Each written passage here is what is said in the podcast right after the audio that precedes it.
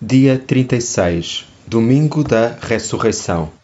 Leitura bíblica: Lucas 24, 1 a 49, Salmo 16, 9 a 11. Espiritualmente falando, somos todos olmos. As olmos são salamandras que vivem nas profundezas das grutas da Croácia. Como os seus dias são passados na escuridão total, não têm necessidade de ver depois de passarem gerações longe da luz, os seus olhos ficaram cobertos por camadas de pele cor-de-rosa, tornando-as Olme cegas. Ao lermos o relato do Domingo da Ressurreição, as pessoas mencionadas mudam-se para o fundo. As nossas mentes querem concentrar-se em Jesus, o nosso Salvador ressuscitado. Mas para que a realidade da ressurreição tenha o seu pleno efeito nos nossos corações, Precisamos também de considerar aqueles que estavam demasiado cegos para ver que o seu Senhor ressuscitado estava mesmo à sua frente.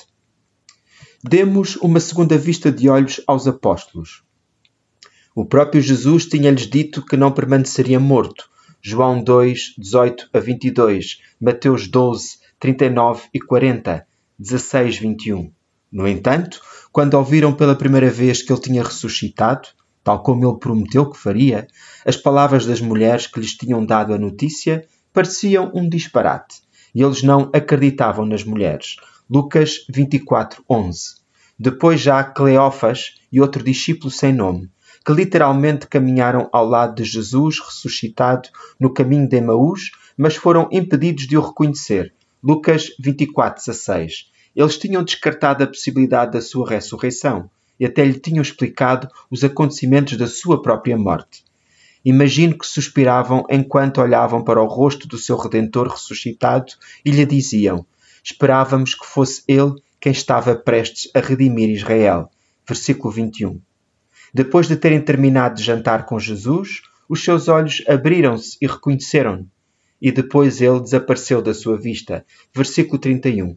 E quando Jesus apareceu novamente a onze dos seus amigos mais próximos, ficaram assustados e aterrorizados e pensaram ver um fantasma. Versículo 37. Jesus apareceu diante deles no seu corpo glorificado. Caminhou ao lado deles na estrada, pôs-se no meio deles cara a cara, e, no entanto, eles simplesmente não conseguiam ver a verdade sobre quem ele era. Esta é uma imagem da nossa verdadeira condição espiritual. Viver com o pecado, geração após geração, tem-nos cegado. Por nós próprios, não reconhecemos a nossa necessidade desesperada da luz do nosso Salvador. A fé tornou-se para nós antinatural.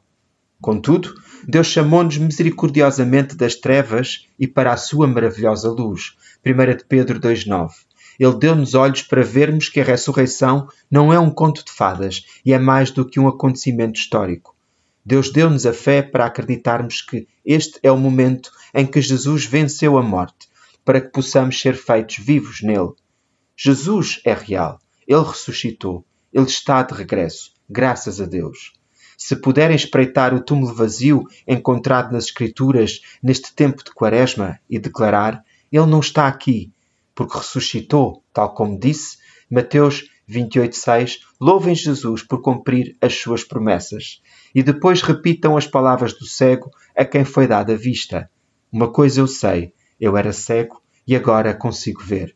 João 9,25.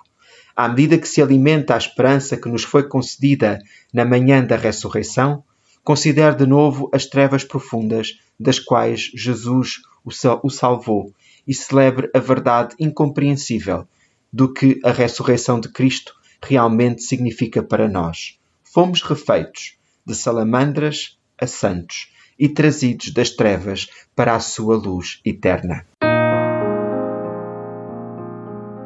O devocional da Quaresma, O seu amor dura para sempre, é um original Lent Is Love Endures de Amanda Williams Locução de Nuno Conceição.